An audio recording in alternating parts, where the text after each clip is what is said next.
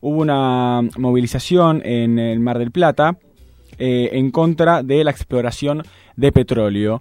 Y es por eso que nos vamos a tomar eh, unos minutos para hablar con Julieta Ferreira. Ella pertenece a Jóvenes por el Clima y nos va a ayudar a entender eh, algunas de las cuestiones que tienen que ver con esto, que obviamente es nuestra tierra, Mar del Plata, un lugar hermoso, lleno de naturaleza, fauna y flora, y corre peligro. Julieta, ¿cómo estás? Te saluda Jonas Guillot.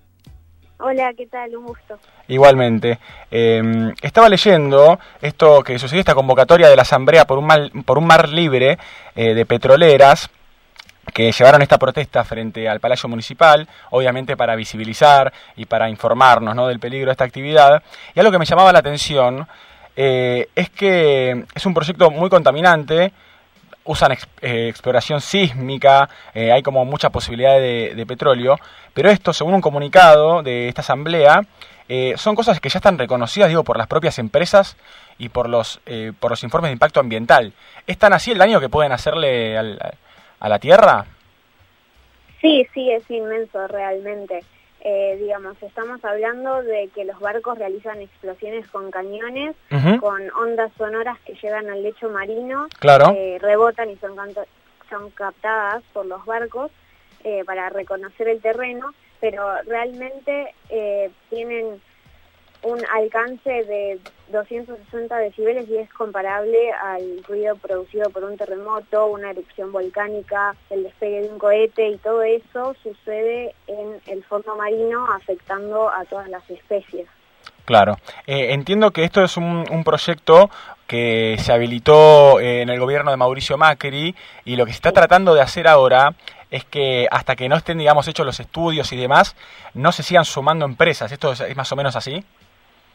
En realidad eh, lo que está pasando ahora es que el Ministerio de Ambiente y Desarrollo Sostenible aseguró que no se entregarán nuevos permisos de exploración en el mar sin tener un plan oficial eh, de descarbonización, que es lo que venimos planteando desde nuestra organización. Sí. Eh, básicamente porque no está evaluado la cuestión de la sintonía con los acuerdos internacionales en tanto a cambio climático y los compromisos asumidos incluso recientemente el 22 de abril en la cumbre de líderes por el cambio climático. Ok. Eh, pero la evaluación de impacto ambiental que se realizó eh, lo que tiene es que no está enmarcado como en un proyecto de transición energética, que es lo que venimos reclamando. Ok, el reclamo es de un proyecto de transición energética entonces. Sí, un plan estratégico. Ok, porque esto es una actividad que ya se hace acá. Eh, la extracción de petróleo offshore no, por ahora tenemos eh, avances en la exploración en la cuenca austral, que es en la zona de Tierra del Fuego. Sí. Pero en las cuencas Argentina Norte todavía no y por eso es muy importante detener el avance.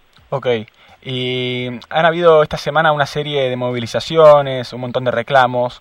Eh, ¿qué, ¿Qué respuesta han recibido del Estado? Desde el Estado nacional ninguna, pero acá particularmente en Mar del Plata sí. obtuvimos una respuesta desde la Defensoría del Pueblo planteando que están en contra de la instalación de petroleras y que hay un proyecto Em, para adherir al municipio a leyes sobre energías renovables provinciales y nacionales. Ok, bueno, entonces ese es el panorama, este, digamos, en, ese sentido, respecto a Mar del Plata únicamente. Sí, respecto al municipio de General Cordón.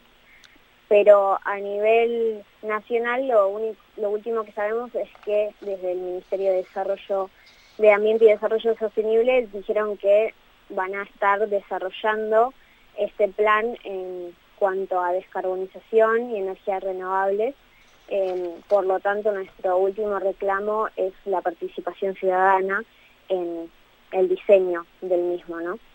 Bien, este, pensaba, justo hablábamos hace un rato con eh, Leila Guerriero, eh, la autora de un libro que transcurre en Las Heras, una ciudad petrolera, o por lo menos así lo era a finales de los 90, em, y pienso, ¿no?, cómo cómo impacta ¿no? esto en, el, ambiente y cómo muchos de los, de los problemas de hoy en día tienen que ver con el agua. este, veía una serie de inundaciones en diferentes países. Bueno, estamos a esta altura del año este, y hace calor, digo, eh, la verdad que, que, es, es, tremendamente sorprendente cómo, cómo fueron eh, jóvenes, los y las jóvenes, ¿no? Quienes se pusieron muchas veces eh, esta batalla, este, quien tomaron la bandera y, la posta de esta batalla.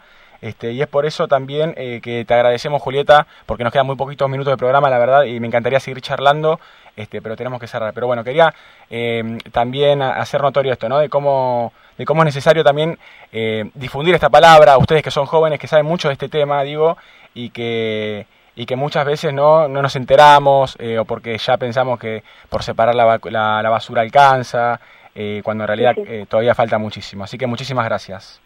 No, muchísimas gracias a ustedes. Chao, hasta luego, buen fin de semana. Julieta eh, Ferreira, estudiante, activista en Jóvenes por el Clima desde Mar del Plata, eh, con la última información relacionada a los problemas climáticos que están eh, sucediendo en la costa del mar Atlántico.